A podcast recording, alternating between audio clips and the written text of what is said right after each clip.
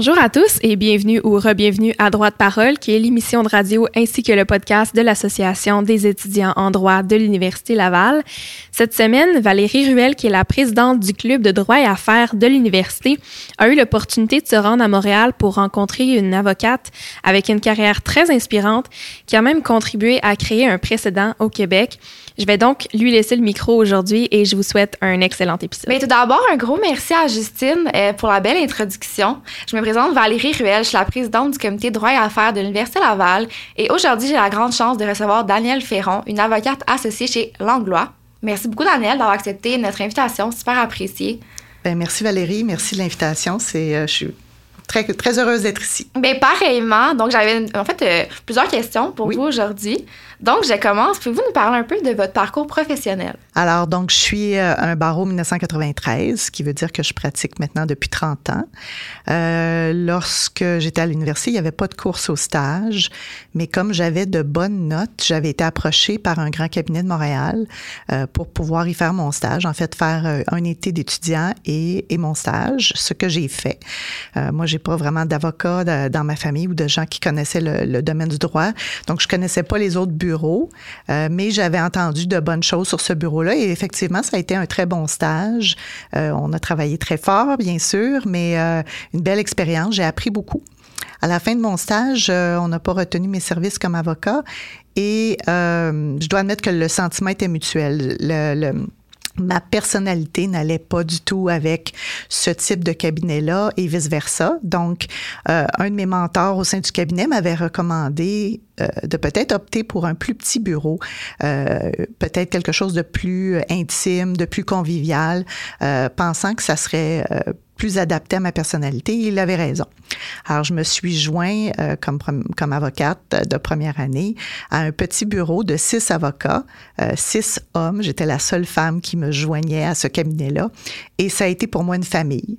Ça a été vraiment une très belle expérience. J'ai été accueillie euh, euh, vraiment à bras ouverts et c'était vraiment l'atmosphère que je recherchais. C'est-à-dire, oui, on travaillait fort, on avait des beaux dossiers, mais c'était très convivial, pas du tout euh, hiérarchique, pas du tout compétitif. On était vraiment une famille qui travaillait ensemble euh, pour le pour pour le bien-être de nos clients. Alors, très bonne expérience. Euh, dans la dernière année que j'ai travaillé là, j'ai eu l'occasion de travailler sur un méga dossier, euh, le dossier euh, de la faillite du marché central métropolitain. C'était les Sœurs du Bon Pasteur qui prétendaient avoir été accusées, avoir été fraudées de, plusieurs millions de dollars. Il y avait plusieurs créanciers dans cette faillite-là, tous alléguant des gestes frauduleux. Donc, pour moi, ça a été ma première expérience de dossier de fraude. J'ai adoré.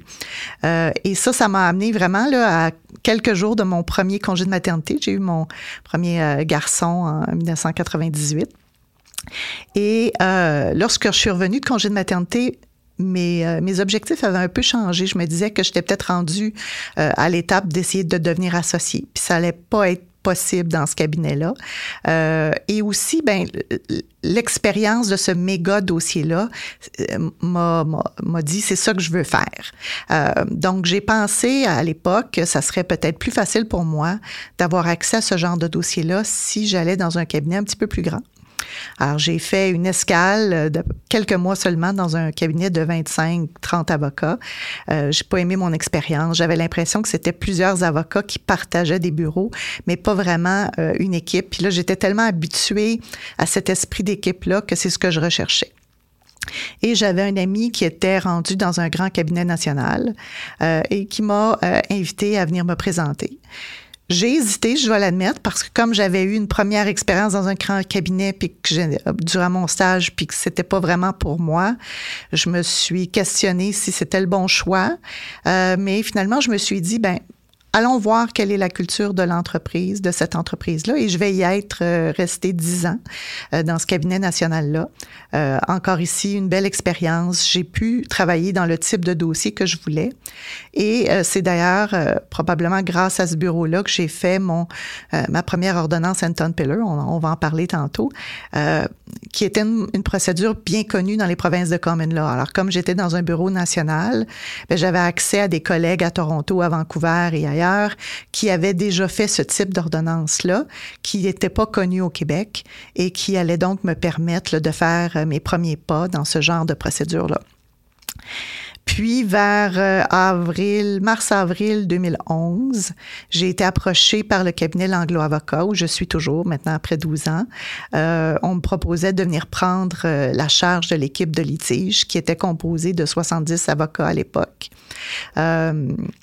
Je connaissais l'équipe de l'Anglois, j'avais des dossiers de, avec eux et je connaissais aussi principalement Rénaud Langlois, qui était, à mon avis, il est décédé aujourd'hui malheureusement, mais qui était, à mon avis, un des meilleurs juristes québécois. Alors, j'avais vraiment le goût de, de me joindre à cette équipe-là. Euh, j'avais le goût aussi de relever ce défi de gestion-là. Mais ce qui m'a le plus attiré de l'offre de Langlois, c'est que lors de l'entrevue, on m'a parlé de ce qu'eux appelaient le bonheur organisationnel, qui était une expression que j'avais jamais entendue et qui euh, se voulait, dans le fond, oui, faire le type de dossier que je voulais, mais dans un environnement vraiment convivial, bienveillant, euh, sans compétition, sans hiérarchie, ce qui, ce qui va vraiment bien avec ma personnalité. Et euh, je dois admettre que c'est, euh, ça m'a attiré beaucoup cette offre-là. Et je, je, dis souvent que je vis depuis 12 ans mon bonheur organisationnel. J'ai jamais regretté du tout euh, ce changement qui m'a apporté dans le fond tout ce que je désirais de la pratique du droit. Puis au-delà de ce cheminement euh, professionnel, ben, j'ai euh, joint des associations comme l'Association du jeune barreau, euh, j'ai euh, été sur le comité de liaison de la Chambre commerciale avec, avec le barreau. J'ai siégé sur le comité Justicia, sur le Forum des femmes juristes de l'ABC Québec, dans l'Association des femmes en finance du Québec, dans l'Association du International Women Forum. Alors, j'ai toujours été quand même assez impliquée au-delà du droit. J'ai souvent dit, je pense pas que je pourrais être juste avocate. Fallait que je puisse faire d'autres choses, m'impliquer ailleurs. j'ai siégé sur des conseils d'administration. Je siège ailleurs toujours toujours sur euh, deux conseils présentement.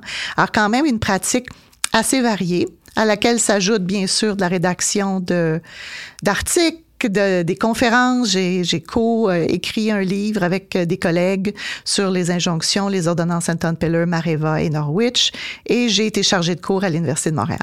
Alors quand même, beaucoup de choses euh, comme, comme cheminement professionnel. Euh, puis c'est pas fini. Je continue et je suis, euh, j'ai bien l'intention de continuer encore longtemps. Vraiment intéressant, surtout super inspirant. Je me demandais, pendant votre bac à l'université, aviez-vous déjà un intérêt pour le droit des affaires? Et éventuellement, qu'est-ce qui vous a mené au litige? Est-ce que c'est vraiment la piqûre que vous avez eue pour justement ce gros dossier de fraude? De quelle façon ça s'est comme dessiné pour vous? Alors, à l'université, je pense que le cours que j'ai aimé le plus, c'était le droit fiscal. Et donc, quand j'ai fait mon stage, ce cabinet-là avait du droit fiscal et j'y ai touché pour réaliser que je n'aimais pas ça du tout. Alors, j'aimais les cours, mais j'aimais pas la pratique. Euh, et j'ai fait dans, mon stage plusieurs choses, dont du droit commercial pur, du contrat, de, euh, la vérification diligente.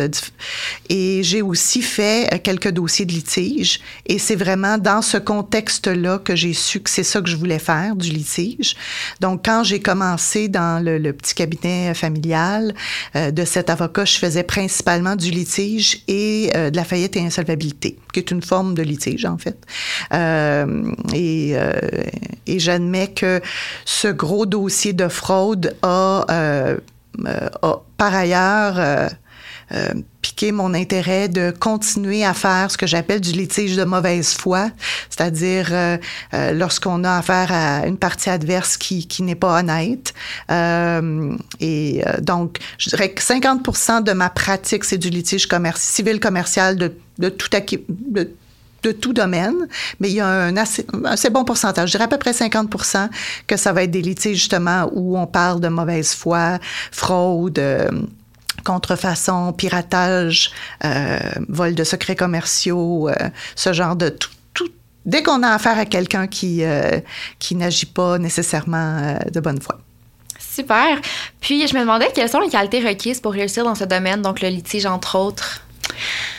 Il y en a plusieurs, puis c'est pas nécessairement juste dans ce domaine-là, mais je dirais que la première étape, c'est une bonne écoute. Euh, faut comprendre euh, ce que le client, la, cause du client. Vous savez, le, le métier d'avocat, c'est un des seuls métiers où on parle pour quelqu'un d'autre. Hein? On représente quelqu'un d'autre. Et c'est quand même un privilège, puis c'est pas à prendre à la légère, mais encore faut-il bien comprendre euh, ce que l'histoire du client, qu'est-ce quels sont ses enjeux, euh, non seulement pour déceler le, les, éléments de droit applicables, mais aussi pour, pour comprendre les enjeux commerciaux, parce que parfois, euh, au-delà du droit, il y a vraiment des, des enjeux commerciaux importants pour l'entreprise. Euh, bien sûr, ça prend euh, du jugement, puis ça prend une bonne connaissance du droit applicable. Puis je vous dirais, euh, chaque nouveau dossier, on apprend. Fait ça ne veut pas dire qu'on sait tout du départ, mais c'est d'être capable de se poser les bonnes questions, euh, puis d'aller fouiller et chercher la, la, la, bonne réponse, le bon, le bon droit. Euh, ensuite, ben, c'est aussi l'art d'être un peu un vulgarisateur parce que même si euh, j'agis pour des entreprises, euh, c'est pas toutes les entreprises qui vont connaître euh, l'entièreté de la règle de droit. Donc, on veut s'assurer que le client comprend bien les arguments légaux, puis qui comprend ses forces puis ses faiblesses, ses options. Alors, donc, être un bon vulgarisateur, puis un bon conseiller, capable de dire au client, oui, ben, as-tu pensé à telle, telle chose? Alors, au-delà du droit, encore là, il y a, il commercial qui peut être important. Euh, et si le dossier se judiciarise, ben, c'est d'être quand même un assez bon euh, rédacteur, euh, parce que c'est là qu'on a la chance de convaincre, d'expliquer l'histoire, qu'elle soit cohérente, qu'elle soit concise, qu'elle soit claire. Et si on doit aller à la cour, ben, d'être capable de bien s'exprimer oralement pour vendre sa salade, si je peux m'exprimer ainsi. Ben, c'est des super bons conseils pour nos étudiants, je pense. Je me demandais si vous pouviez nous expliquer euh, c'est quoi en fait les ordonnances que vous avez parlé, donc de type euh, Anton, Anton Pillar, Mareva et Norwich? Certainement. Alors, on est dans le domaine des injonctions, les articles 509 et suivants du, euh, du Code de procédure civile. Les injonctions, si on se rappelle, hein, c'est une ordonnance de faire quelque chose, de ne pas faire quelque chose ou de cesser de faire quelque chose. Alors, dans cet environnement-là, les ordonnances Anton Peller, si je commence par eux, euh, par elles, euh, c'est une ordonnance de se laisser fouiller et de se laisser saisir. Alors, certains vont dire que c'est un peu comme une... Euh, bref de, perquisition civile, si vous voulez. Alors, ici, euh, l'objectif, c'est de pouvoir se rendre chez un défendeur, euh, fouiller sa résidence, sa place d'affaires, son véhicule, son chalet, you name it, euh, et de saisir les éléments de preuve pour éviter leur destruction. Alors, c'est particulièrement utile dans les dossiers de fraude. Comme je disais, on, on, on, a affaire à un défendeur de mauvaise foi. On peut s'imaginer que quelqu'un qui a fraudé, quelqu'un qui a camouflé ses gestes, qui, qui utilise des pseudonymes, qui, qui donc qui, qui, agit de façon camouflée, camouflée que la journée qu'on le poursuit et euh, puis qu'on veut l'interroger, ben c'est pas certain que quand on va lui demander les éléments de preuve, qu'il va nous les donner. Alors donc ici, ça évite la destruction ou que la, la preuve soit cachée. C'est une ordonnance très forte. Certains l'appellent même une des armes nucléaires de la procédure civile. euh, les ordonnances Mareva, c'est un peu similaire, mais ici, ce qu'on désire, c'est euh, que le défendeur euh, ne se départisse pas de ses actifs, peu importe où il se trouve. Alors, c'est une forme, les, les, en commun là, on appelle ça des freezing orders. Alors, on, on, on veut avoir main mise sur les actifs d'un défendeur pour que, au moment où on a un jugement, on soit capable de collecter. Euh, au Québec, contrairement aux provinces de Common Law, on a aussi la saisie avant jugement. Saisie avant jugement va nous permettre de saisir, par exemple, une maison, un bateau, des comptes de banque, etc. L'ordonnance Mareva, comme l'ordonnance euh, Anton Peller, c'est une ordonnance contre un individu, contre un défendeur, de ne pas faire quelque chose. Donc ici, l'avantage de la Mareva, c'est que on, on, va dire au défendeur, tu ne peux pas te départir de tes actifs, même si je ne sais pas où ils sont.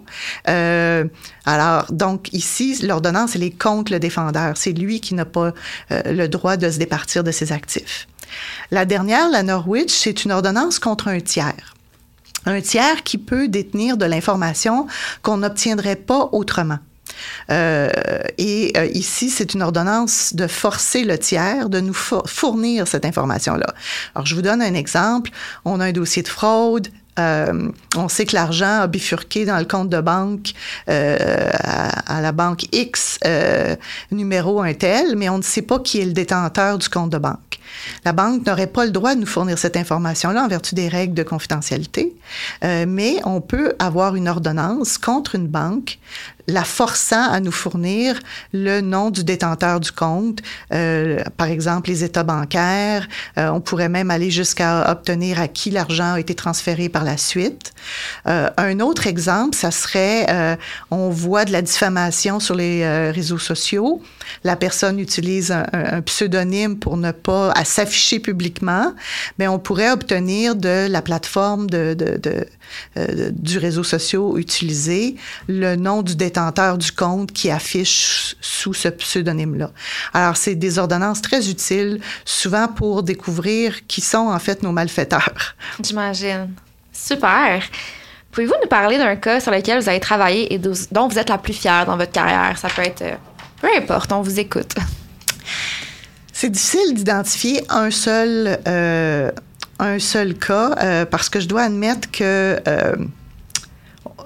dès qu'on gagne pour un client, euh, dès qu'on euh, réussit à régler hors cours un dossier euh, pour à la satisfaction de notre client, on est fier, c'est sûr.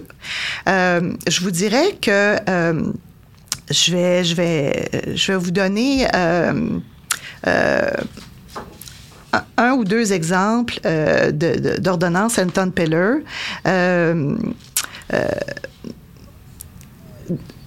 parce que c'est des dossiers qui ont marqué ma, pratique. Alors, le, premier, j'ai été approchée par les clients le lundi matin. Je rencontre les clients, ils m'expliquent leur histoire, ils m'envoient la documentation. C'est clair que c'est un dossier euh, parfait pour une ordonnance Anton Peller. Mon équipe et moi, on a travaillé lundi, mardi, mercredi, jour et nuit. Euh, et on s'est présenté à la cour euh, le jeudi matin pour être entendu. On a obtenu notre ordonnance le jeudi et on a exécuté le vendredi. Et dans ce dossier-là, non seulement on avait une ordonnance Anton-Peller pour saisir la preuve, on avait une saisie avant jugement pour saisir la maison, le bateau, la voiture, la moto, les comptes de banque, les REER, et on avait euh, une Mareva pour tous les autres actifs que le défendeur pourrait avoir, dont on ignorait l'existence. On parle d'une fraude qui a duré plusieurs années et qui valait euh, plusieurs millions de dollars. Eh bien, on a exécuté le vendredi et le lundi matin, l'avocat de la partie adverse communiquait avec moi pour régler le dossier. On l'a réglé en quelques jours. On a récupéré l'entièreté de ce que le client avait perdu. Donc, en l'équivalent d'à peu près deux semaines, le client a tout récupéré. Donc, je dois admettre que celui-là, j'en suis particulièrement fière. Wow. L'autre dossier dont je parlerai, c'est un autre dossier d'ordonnance Anton-Peller. Ici, euh, c'est un dossier dans le domaine euh, du piratage des réseaux de télévision. Alors, nos clientes, qui étaient des, entreprises de, télécommunications, euh, se faisaient voler leur signal. Puis les entreprises qui vendaient le signal, euh, bien sûr, ça s'affiche pas pignon sur rue, là, on s'entend. Alors, suite à une enquête, bon, ça, ils, ont, ils ont découvert qui ils étaient, ils ont découvert où étaient leurs opérations. On faisait trois adresses en même temps. Euh, deux individus et une entreprise. Puis l'entreprise fabriquait des appareils euh, utiles pour voler le signal. À l'époque, c'était du signal satellite. Là, aujourd'hui, on parle d'IPTV, mais à l'époque, c'était ça. Et euh, donc, on a fait l'exécution des trois adresses. Écoutez, on a saisi l'équivalent d'un camion de 40 pieds d'équipement. Ça, ça, vous donne une idée, là. On a travaillé le jour et nuit. En fait, le, le, l'Anton Peller, l'exécution d'Anton Peller s'est terminée à peu près vers 2 heures du matin. Et dans le cadre de, de l'exécution, euh, on a découvert une nouvelle adresse. Un des deux défendeurs était en instance de séparation et euh, avait un appartement. Et selon ce qu'on avait trouvé dans son bureau, on se doutait bien qu'une partie de la preuve se trouvait à ce nouvel appartement-là. Et la façon dont l'ordonnance était rédigée, on aurait eu le droit de se rendre à cette nouvelle adresse-là, même si elle n'était pas prévue spécifiquement dans l'ordonnance. On appelle ça un rolling Anton Pillar. Euh, mais c'est assez nouveau euh, à l'époque et on n'était pas certain qu'on ne ferait pas face à euh, des arguments en défense qu'on avait abusé, qu'on avait usurpé les droits de l'ordonnance. Alors on a décidé, vu qu'il était 2 heures du matin, d'attendre à 8-9 heures, d'aller voir le juge qui a rendu l'ordonnance, puis de lui en demander une modifiée pour ajouter cette adresse-là. On a mis euh, des enquêteurs privés près de l'appartement et effectivement, à 2h30, je reçois un téléphone de mon enquêteur. Il dit Ah, la lumière vient de s'allumer. Monsieur X est arrivé. OK? Quelques minutes plus tard, Ah, Monsieur Y vient d'arriver. Et donc, euh, les enquêteurs me disaient, il se passe beaucoup de choses dans l'appartement, qu'est-ce qu'on fait? Je dis, on ne fait rien. On a attendu le lendemain matin, on a obtenu notre ordonnance modifiée et euh, là, on est, arrivé à l'appartement. Les défendeurs, très heureux de nous ouvrir la porte, disent, oui, oui, vous pouvez fouiller, persuadés qu'ils ont tout caché.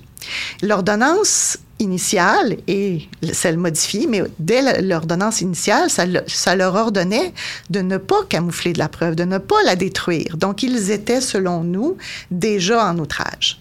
Alors, qu'est-ce qu'on a trouvé dans cet appartement-là? Ben, on a trouvé des, euh, des disquettes et des disques durs cassés. On a trouvé euh, plusieurs documents déchiquetés. Euh, on a trouvé sur un bureau la trace à cause de la poussière qui avait un ordinateur qui, avait été camouflé. On a retrouvé l'ordinateur caché dans une valise de voyage, dans un garde-robe. Mais surtout, on a trouvé dans les murs de la salle de bain plusieurs centaines d'appareils de piratage de télévision. Alors, non seulement on avait notre preuve, mais on avait aussi une preuve d'outrage au tribunal. Pourquoi je suis fière de ce dossier-là? C'est qu'on a pris la décision d'aller en outrage au tribunal. Ce qui, en matière civile, est assez rare. C'est une procédure quasi criminelle. Et euh, on voit ça parfois euh, dans les dossiers familiaux lorsque un conjoint ne paie pas la pension alimentaire, par exemple, euh, puis qu'il y a une ordonnance de la payer. dans les dossiers de droits civils commerciaux, c'est assez rare. Et on a pris la décision qu'on allait en outrage on a obtenu une condamnation en outrage, on a obtenu une amende de 25 000 pour chacun des défendeurs et deux mois de prison, ce qui était du jamais vu. Ça a créé un précédent au Québec, euh, un précédent aussi important pour le futur parce que ça a lancé le message très clair aux gens tu ne violes pas une ordonnance d'injonction en Peller. Alors j'étais particulièrement fière. Je dois admettre que celui-là on l'a célébré pas mal fort. Avec raison. C'est intéressant de voir que vous collaborez vraiment de pair avec les enquêteurs ce que je comprends? Tout à fait. Tout à fait. Euh, parce que c'est souvent les enquêteurs qui font d'abord euh, l'enquête qui va qui va nous fournir les éléments qu'on a besoin pour obtenir une ordonnance en temps de parce que, euh, je veux dire, on n'obtient pas ça à tous les coins de rue. Là. Ça prend des éléments de preuve assez importants pour convaincre un tribunal que c'est la bonne procédure à prendre. Euh, donc, on, bien sûr, on va collaborer avec eux, mais aussi, durant l'exécution de l'ordonnance en temps de souvent, on va faire appel à des enquêteurs privés, d'abord pour s'assurer qu'il y a quelqu'un aux endroits où on veut aller fouiller, euh, pour, on veut maintenir l'effet de surprise, mais on veut pas arriver qu'on cogne à la porte puis qu'il n'y ait personne. Aussi, dépendant de, si le lieu est, grand, on va avoir besoin d'enquêteurs privés pour, les, pour le superviser, pour s'assurer qu'on contrôle toutes les, avenues. Euh, euh, donc, euh, oui, c'est quand même quelque chose qu'on fait assez régulièrement. C'est super. Je me demandais une petite question personnelle. Qu'est-ce qui fait en sorte qu'un cas de fraude économique soit classé dans le droit des affaires et non dans le droit criminel? Alors, en fait, si on prend par exemple un cas de fraude commerciale, c'est un acte criminel. Et donc, le client peut tout à fait déposer une plainte à la police. Euh, là, les policiers, crime économique entre autres, vont faire leur enquête et vont remettre le fruit de leur enquête euh, au procureur de la couronne qui va décider s'il y a matière à déposer des accusations ou non. Euh, et si oui, bon, ben là, il va y avoir un dossier criminel qui va s'en suivre. Et éventuellement, s'il y a une condamnation, ben la condamnation, ça peut être une amende, ça peut être de l'emprisonnement et parfois, pas toujours, de la restitution à la victime. La, victime, donc mon client, peut aussi prendre la décision qu'il veut y aller au niveau euh, litige civil commercial. Là, il est le demandeur. C'est lui qui décide euh, de son dossier. Bien sûr, on l'accompagne, mais c'est lui qui décide s'il veut régler hors cours, par exemple. C'est lui qui décide s'il veut se rendre à procès. Euh, et s'il gagne, il va avoir des dommages-intérêts. Donc, il va pouvoir récupérer son argent, ce qu'il ne pourrait pas nécessairement dans un dossier criminel. Et parfois, le client va faire les deux. Parfois, le, client va, faire une plainte à la police, mais va nous demander d'agir. Euh, je vous dirais que Malheureusement, les policiers sont débordés. Euh, les enquêtes prennent du temps. Euh, c'est pas rare qu'un dossier peut prendre plusieurs années avant qu'une enquête soit terminée. Donc, pour le client, c'est des fois trop long. Euh, ce qui va arriver parfois, c'est que je vais faire le dossier civil, puis un coup qu'il est fait, je vais donner mon dossier à l'enquêteur. Donc, il y a mon, narratif, ce que j'ai écrit dans mes procédures, il y a mes éléments de preuve. Il faut qu'il fasse sa propre enquête, mais disons que j'ai déjà tracé un assez bon chemin. Des fois, ça, ça accélère le processus euh, criminel. Le, dernier élément, je vous dirais, qui, est à prendre en considération par certains clients, euh, c'est que Parfois, les dossiers civils se règlent. Tu sais, je vous ai parlé du dossier qui s'est réglé en deux semaines. Ben, un des, éléments que la partie défendresse m'a demandé, euh, c'était que le dossier, qu'on lui donne une quittance. Euh, c'est certain que la partie en demande, la victime, ne peut jamais menacer de prendre des procédures criminelles contre un fraudeur en échange d'être remboursé. Ça serait en soi un acte criminel. Mais ce qui va arriver, par contre, c'est que dans le cadre de discussion de règlement, l'avocat du défendeur, lui, va vouloir essayer de s'assurer que son client ne sera pas poursuivi au criminel. Donc, il va dire, regarde, on va vous rembourser, on va faire ci, on va faire ça, mais est-ce qu'on peut s'assurer que ça met fin au litige? Donc, des fois, les clients vont vouloir attendre avant de déposer des plaintes au criminel juste pour voir si ça peut être un enjeu euh, qui leur est utile. D'accord, super. Je me demandais à quoi ressemble concrètement votre travail lorsque vous êtes à la cour, donc une journée typique ou... Donc, à la cour, euh, il n'y a pas de journée typique. Euh, il y a souvent de l'attente. Alors, dépendant des, types de dossiers qu'on a, si c'est des requêtes euh, dans le cours du processus ou si c'est un procès, c'est différent. Euh, mais donc, souvent, il y a, des, temps d'attente jusqu'à ce qu'on libère un juge pour nous entendre.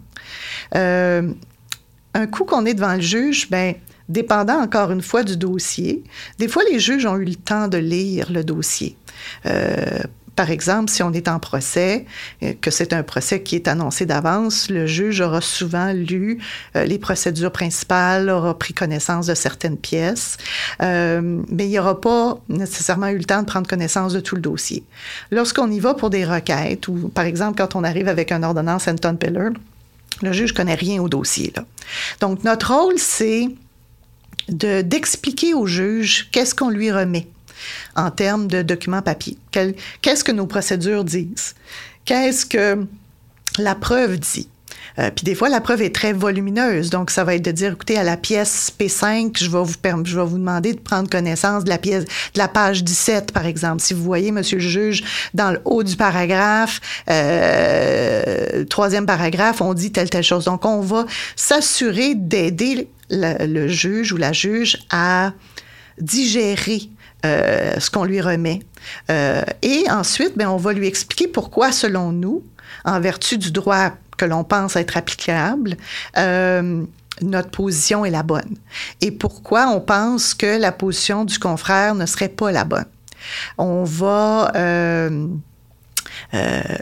déposer de la jurisprudence, euh, des cas similaires. On va expliquer au juge pourquoi on voit une similitude dans ce qui s'est décidé dans tel dossier versus dans un autre.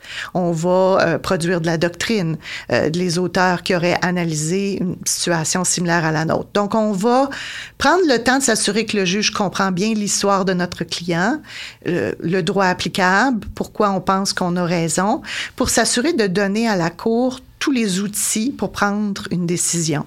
Euh, donc, euh, faut avoir un bon contrôle des faits, un bon contrôle de la preuve, euh, être capable de bien l'expliquer. je vous dirais aussi que faut être capable aussi de, de lire le juge, si je peux m'exprimer ainsi parce que parfois, on va parler très vite, on va présenter des choses, puis là, on va voir le juge poser froncer les sourcils. Mais là, on peut réaliser qu'il nous suit pas. Là. Il n'est pas en même place que nous. Euh, donc, on va prendre une petite pause. On va dire, Monsieur le juge, vous permettez, je, vais me permettre de vous pointer.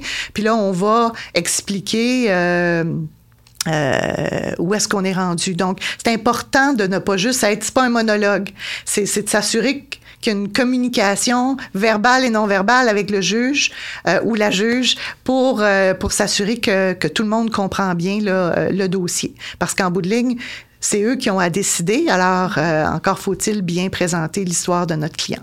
Super. Je me demandais si vous, parliez vous pouviez parler pardon, un peu de votre cabinet, ce qu'il distingue peut-être pour informer les étudiants? Puis parallèlement aussi, en fait, je voulais savoir s'il y avait une collaboration qui se fait entre les différents cabinets d'avocats. Certainement. Alors, donc, je suis chez l'Anglo Avocat depuis 12 ans, mhm. où je vis mon bonheur organisationnel, comme je vous disais tantôt. Et je vous dirais que ce qui le distingue le plus, c'est vraiment la culture d'entreprise. Puis je sais que ça fait cliché, mais je vais essayer de, de de vous l'expliquer un petit peu plus. Déjà, on est, on est 175 professionnels, donc avocats et parajuristes, euh, au Québec. Euh, on a un bureau à Montréal et à Québec. Euh, ce que moi j'ai retrouvé, puis pour avoir été dans différents endroits, c'est sûr que chaque personne a des besoins différents. Puis moi, je, recommande aux étudiants de vraiment euh, s'assurer de rencontrer plusieurs bureaux pour voir quelle est la, la culture qui colle à leurs valeurs à eux.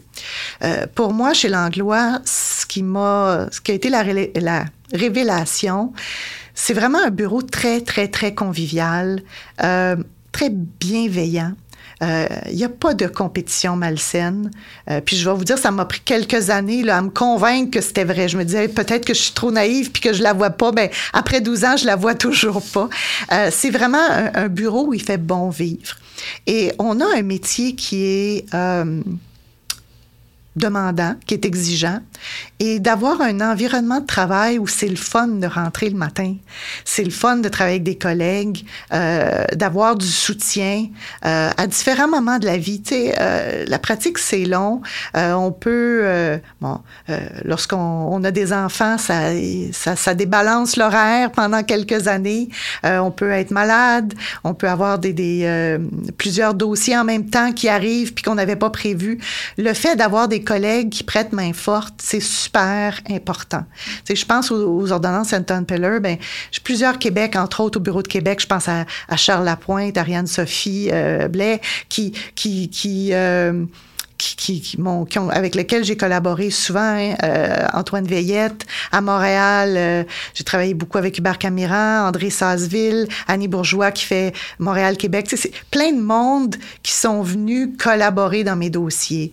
Euh, depuis le début de la pandémie, j'ai eu plusieurs dossiers qui touchent tout ce qui est euh, matériel euh, médical, euh, de protection médicale. Ben, j'ai eu peut-être 25 collègues qui m'ont assisté dans ces dossiers-là à différents moments. Qui, alors, cette, cette, synergie entre les collègues, ce désir de collaborer, euh, est, est, essentiel et pour moi fait toute la différence. Je vais vous donner un autre exemple. Dans les cabinets d'avocats, euh, quand on a un nouveau mandat, il faut faire, faut faire des vérifications de conflits.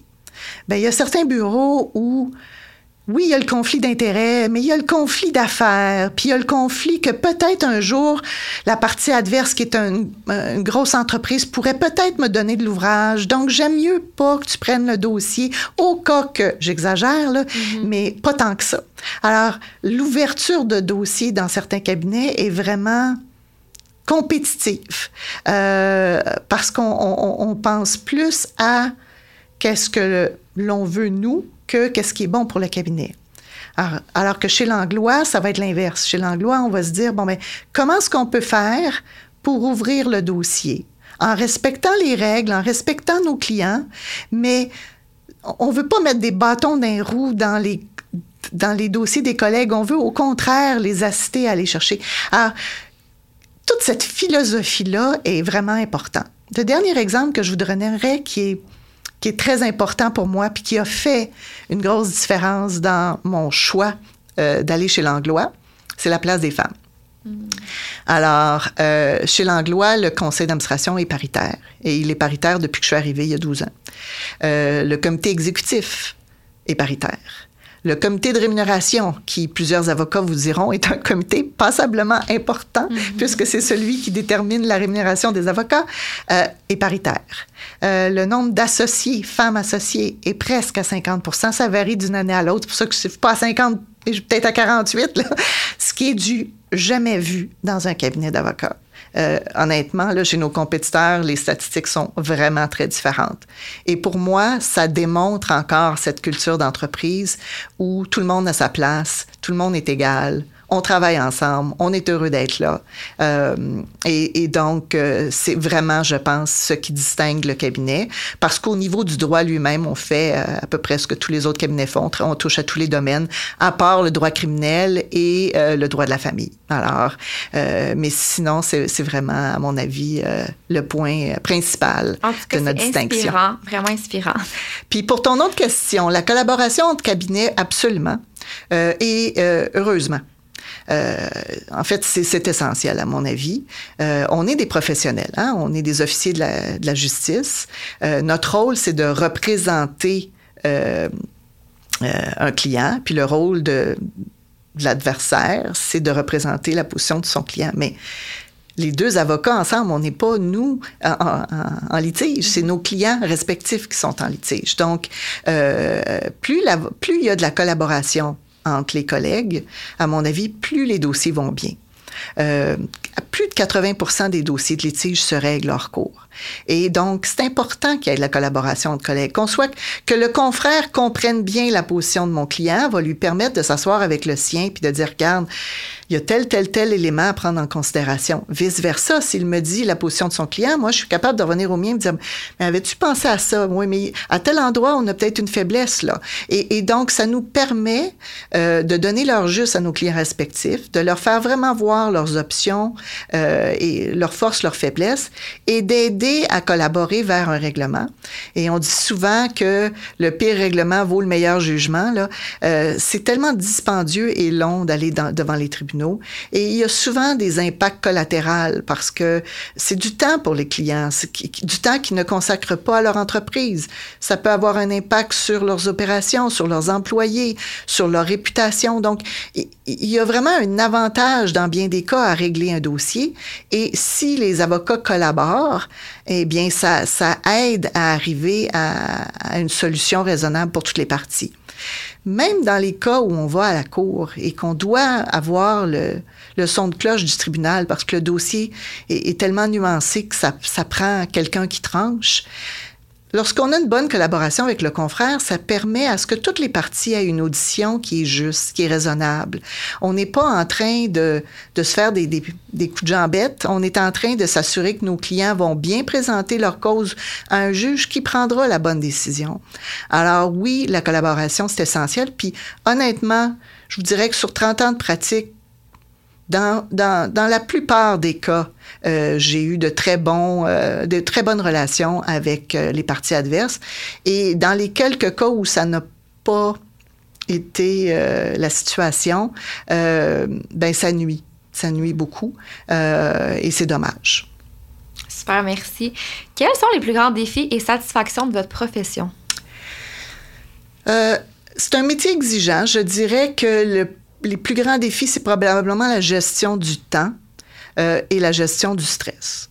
Euh, dès qu'on a à cœur la cause de notre client, ben, on veut on veut soit lui donner gain de cause ou on veut lui donner satisfaction. On veut s'assurer que le résultat final, il va, il va être satisfait. Donc, euh, il y a un stress qui vient avec ça. Comme je disais tantôt, on, on, est là pour parler pour le client, pour le représenter. C'est c'est un privilège à ne pas prendre à la légère. Donc, euh, oui, il y, a un, certain stress euh, et euh, dans certains dossiers, ben c'est beaucoup de travail, souvent en peu de temps. Alors, gestion du temps, c'est certainement parmi les défis. puis pour ce qui est des satisfactions, ben, il y en a tellement là, que c'est, difficile à les nommer. Je vous dirais, c'est un métier tellement fascinant. Euh, on apprend toujours. Moi, j'adore apprendre. Euh, j'apprends encore. Je, me souviens, j'avais déjà dit ça à Lorena de Langlois. J'ai dit, j'avais peut-être... Euh, quinzaine d'années de pratique et, je regardais les, jeunes qui commençaient, puis je, disais à Reynold, je dis mon Dieu, qu'ils savent rien. C'est comme si ils sortent de l'école, sont verts, là, ils savent rien. Puis là, je dis quand je regarde ce que je sais par rapport à Reynold Langlois, mon Dieu, que je sais rien. C'était fascinant de voir comment on apprend toujours. Alors, euh, moi, j'aime beaucoup ça. Euh, ça nous force non seulement à, réfléchir le droit, ça nous force à, à réfléchir les, les, les, aspects commerciaux, mais c'est aussi, on apprend euh, des différentes personnes qu'on rencontre. Les, gens, euh, on interagit avec tellement de monde, euh, autant collègues de travail qu'adversaires, que clients, que témoins. Euh, donc, c'est fascinant. Euh, il y a vraiment une satisfaction aussi de, de, de réussir à, à, à, trouver un terrain d'entente satisfaisant. Euh, je me souviendrai toujours d'un dossier euh, où les deux parties, euh, une partie disait l'autre me doit X dollars. Euh, et, et, et, il disait c'est pas une question d'argent, c'est pas c'est pas le montant qu'il me doit, c'est le fait qu'il l'a pris. Le principe. le principe. Mm-hmm. Puis l'autre partie euh, niait de voir l'argent, mais disait ça me dérangerait pas de payer, mais je veux pas lui donner à lui parce que je suis pas d'accord avec son point de vue. Et le règlement dans ce dossier-là, ça a été que la partie a payé, mais à une œuvre de charité.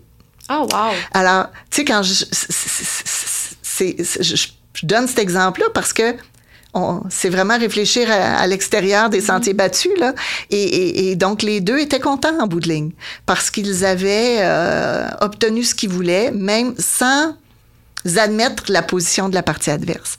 Donc, euh, arriver à trouver ce genre de terrain d'entente-là, arriver à trouver une solution qui fonctionne pour, pour tout le monde, c'est très satisfaisant. Euh, puis quand on va à la cour puis qu'on gagne, ça aussi, c'est très satisfaisant. Alors, euh, euh c'est un très beau métier. C'est un très, très beau métier que, que, je, que je fais depuis 30 ans et qui me passionne toujours. Vous êtes super inspirante, en tout cas. Je me demandais au niveau de l'équilibre travail, vie personnelle, famille, comment ça se présente? Euh, Assez bien, je, je, dirais. Ça dépend, euh, bien sûr, de votre environnement de travail. Euh, moi, j'ai deux enfants, maintenant 25 et 21 ans, deux garçons. Euh, Michael Des et Thomas. avocats, nécessairement? Pas du tout, ni un ni l'autre. Euh, mais et donc, c'est certain que dans les années où les enfants sont plus jeunes, ben, il y a des, des, des, choix à faire. En fait, moi, je dirais l'équilibre travail-famille, ça revient beaucoup, beaucoup à la question d'un choix. Euh, c'est difficile de faire des choix, mais il faut les assumer. Alors, moi, je me suis très euh, rapidement dit que quand je faisais le choix d'être au bureau, ben j'allais pas me morfondre de pas être à la maison avec mes enfants. Puis quand je faisais le choix d'être avec mes enfants, ben j'allais pas me morfondre que je n'étais pas au bureau. Alors, je faisais des choix, puis ils étaient euh, réfléchis. Je me souviens d'un cas, euh, un dossier de plusieurs semaines, pour ne pas dire mois, euh, où j'avais l'occasion d'aller travailler à Vancouver. Euh, ça aurait été une super belle opportunité professionnelle, mais j'ai fait le choix de dire non parce que je voulais pas être loin de mes enfants pendant autant de temps de plus en plus, les cabinets d'avocats vont permettre des heures réduites, euh, de la flexibilité au niveau euh, pour les jeunes parents, euh, en sachant très bien qu'une carrière, c'est long, puis que les, les, premières années, c'est avec des jeunes enfants, c'est plus difficile, puis on comprend ça, puis on s'adapte. Donc, encore là, c'est le choix de, de l'avocate ou de l'avocat. Euh, du nombre d'heures qu'il qu'il veut consacrer à sa pratique pendant qu'il a ses enfants. Puis après ça, ben vraiment, c'est une question de, de déterminer qu'est-ce qu'on veut, où est-ce qu'on veut mettre son temps. Euh, L'autre chose que je vous dirais, c'est que ça aide vraiment d'avoir un bon conjoint. Ah. Euh, c'est cliché, là, mais euh, c'est beaucoup de travail, avoir des enfants euh, et de mettre clair dès le début quelles sont les attentes des deux membres du couple, c'est important. Mm-hmm. euh, Est-ce qu'il y en a un qui va mettre sa carrière en veilleuse pendant quelques années pendant que l'autre va continuer ou est-ce que les deux vont partager euh, la tâche et comment ils voient ce partage de tâches-là? C'est important d'avoir ces conversations-là euh, plutôt que plus tard. Exactement. Euh, et, et, donc, d'être capable de bien coordonner ça, euh, ça permet d'avoir de, de, une, une, pratique euh, tout à fait saine, équilibrée, exactement, tout à fait. On va dire que la pandémie a amené la notion de télétravail beaucoup plus présente. On en faisait déjà avant la pandémie, mais là, c'est vraiment un acquis. Puis je pense que c'est pas mal un acquis qu'on reviendra pas non plus euh, à 100% euh, en, présentiel au bureau. Ça a créé une belle flexibilité que les gens aiment. Euh, cela dit, selon ce qu'on lit dans certaines études et analyses, il semble y avoir une propension pour que les femmes euh, utilisent le, télétravail beaucoup plus euh, et qu'elles prennent une plus grande charge euh, de, de, la maison et, des, des, de la gestion des enfants et autres. et donc, plusieurs craignent qu'à long terme, ça retarde l'avancement des femmes euh, dans des postes de, de, de, de, de gestion, de carrière, exactement. Donc, c'est un, je pense que c'est quand même un, quelque chose ah oui, à, à, réfléchir puis à, à, garder en tête. Il y a moyen de faire les deux. Je l'ai fait sans difficulté. Euh, et, euh, et, mes enfants vous diraient que j'ai été très présente dans leur vie. Là. Je j'ai aucun regret. Je, mais euh, en même temps, ce qu'ils ont vu, c'est quelqu'un qui était passionné pour son travail. Je me souviens, mon, mon plus vieux, quand il a choisi, il est euh, maintenant dans, dans, le domaine du VFX, dans, pour le cinéma, il m'avait dit, au moment de choisir son métier, il disait, j'espère trouver un métier que je vais aimer autant que toi t'aimes le tien. Et je m'étais dit, bon, ben, j'ai au moins enseigné à mes enfants la passion du travail, ce qui est quand même euh, important. Donc, euh, wow, super. Puis je me demandais un peu l'implication, si on veut, euh, au niveau d'écrire des articles, faire des conférences, comme vous avez dit plutôt, siéger sur des comités, conseils d'administration, de quelle façon ça s'est présenté ou comment oui, ben en fait, au début de ma pratique, j'ai vraiment concentré mes efforts sur apprendre mon métier. Fait que je vous dirais que les, les deux, trois premières années, là, euh, je, je, ne m'impliquais pas vraiment beaucoup. Je voulais vraiment apprendre le droit parce que quand on sort de, de, de, l'université puis du barreau, on, a encore beaucoup à apprendre. Donc, je voulais apprendre le droit, apprendre à gérer des dossiers, apprendre à, m'occuper bien de mes clients. Euh, mon implication principale, au début, ça a été le jeune barreau. Je voulais rester connecté avec mes collègues d'université et de d'autres universités. Je trouvais que c'était une belle façon aussi d'échanger sur comment eux, leur évolution de, de, carrière allait. Donc, ça a été principalement ça, mon, mon implication. Avec le temps, euh, j'ai commencé, hein, je me souviens, euh, euh, je pense qu'une de mes premières vraies implications dans une organisation, c'est l'Association des femmes en finance du Québec. Ça, c'était en 2002. Et, je m'étais joint parce que il y avait quand même pas tant d'avocates que ça en litige, dans le litige bancaire, dans, le dans les dossiers de financiers. Puis j'avais le goût de, de rencontrer d'autres femmes euh, d'affaires dans ce domaine-là.